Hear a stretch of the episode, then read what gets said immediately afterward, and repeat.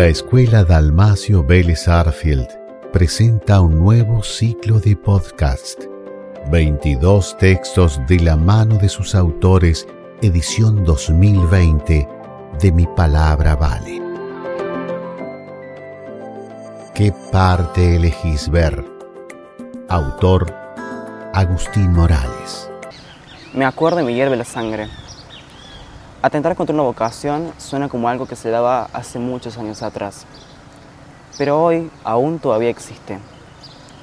Hablaba con una amiga sobre qué íbamos a estudiar en la universidad, fue algo así.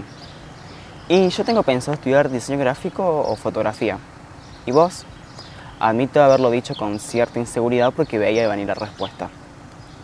Ah, pero vos sabés que del arte no se vive, ¿cierto? Es muy difícil. Te cagas de hambre. Desde hace mucho tiempo se menosprecia a los artistas y a su trabajo. Y eso es algo que me tiene muy preocupado, porque aspiro a hacerlo y defender esta profesión es algo fundamental para mi formación. Vivimos en una época donde existen nuevas maneras de hacer arte. La fotografía, el diseño gráfico y la animación digital, por ejemplo. Pero hay un problema. También existen las personas que desvalorizan estas profesiones tan difíciles. Solo tenés que hacer un logo en la computadora. Eso no cuesta X. Por esa plata me compro una cámara yo y hago el book de fotos solo. Sacarme fotos gratis no te cuesta absolutamente nada. Son algunas de las frases clichés que escuchan los artistas a diario. Siguiendo su lógica, si desearan operarse por algún que otro motivo estético, deberían intentar pedirle una operación gratis a un cirujano plástico. Así de nefasto suena. Las horas de trabajo y dedicación, el costo de la inspiración, el tiempo libre perdido, la técnica, la capacitación, los años de estudio, las malas posturas corporales, los costos de producción, las inversiones, las exposiciones prolongadas de la vista y los cambios constantes en proyectos parecen no tener ningún valor para los clientes. Obviamente que es así. Si el artista solo tiene que tocar un botón en un programa y listo. Un estudio reciente de la Tux University Focus School of Business intentó determinar por qué ciertas profesiones están más expuestas a la explotación laboral. Y la conclusión es bastante sencilla. El problema es la pasión. Es decir, cuando más le gusta su trabajo a una persona, más tiende a rebajar sus condiciones. Mientras que en oficios que tienen poco de pasional, nadie va a esperar que se hagan por menos plata e incluso gratis.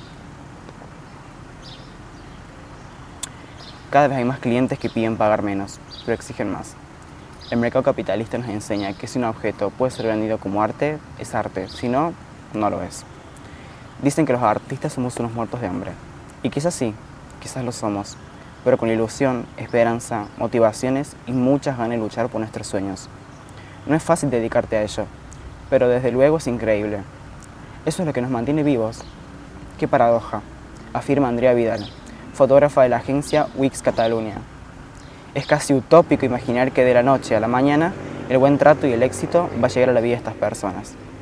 Todos deben atravesar por diversas situaciones para alcanzar aquello que tanto desean. De todos modos, la utopía no es tanto que los clientes paguen y respeten como se debe, sino que los artistas se sientan parte de un cuerpo que esté dispuesto a no mostrar nada si no se garantizan esos reconocimientos, y que puedan hablar de dinero y mercado sin que por eso sientan que están vendiendo su alma o perdiendo su libertad expresiva. Es absurdo pensar que el arte no se vive. ¿Por qué todavía existe ese prejuicio que de una profesión bohemia no se puede vivir? Una carrera artística no significa un futuro viviendo en la calle.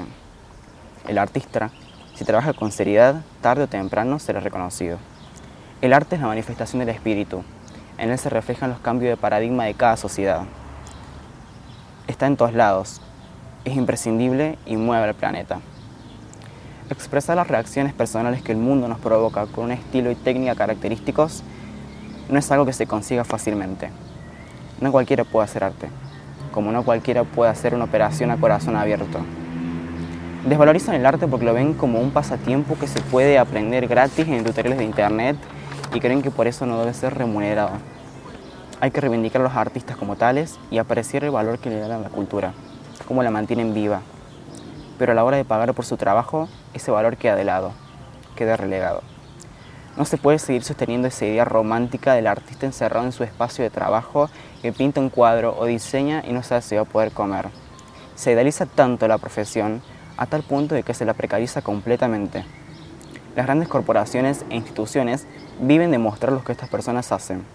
pero detrás de una buena publicidad, un logo o una revista, existe desprecio y deshumanización.